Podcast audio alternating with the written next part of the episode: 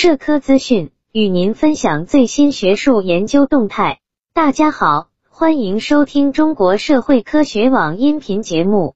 八月十五日，应声立，寻声进，侵华日军南京大屠杀遇难同胞纪念馆三十五周年回顾展在侵华日军南京大屠杀遇难同胞纪念馆开幕。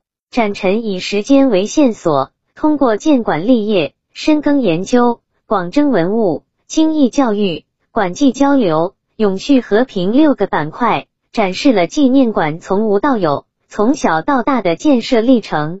纪念馆成立三十五年来，立足南京，面向世界，以史料、文物、建筑、雕塑、影视等综合手段，全面展示南京大屠杀历史史实。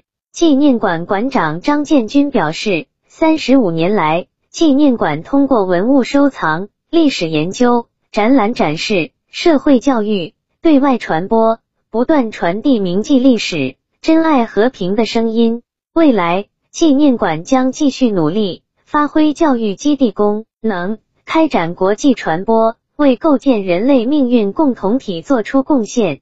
本期节目就到这里。如果您想收听更多音频节目，获取更多学术资讯，请关注和订阅中国社会科学网。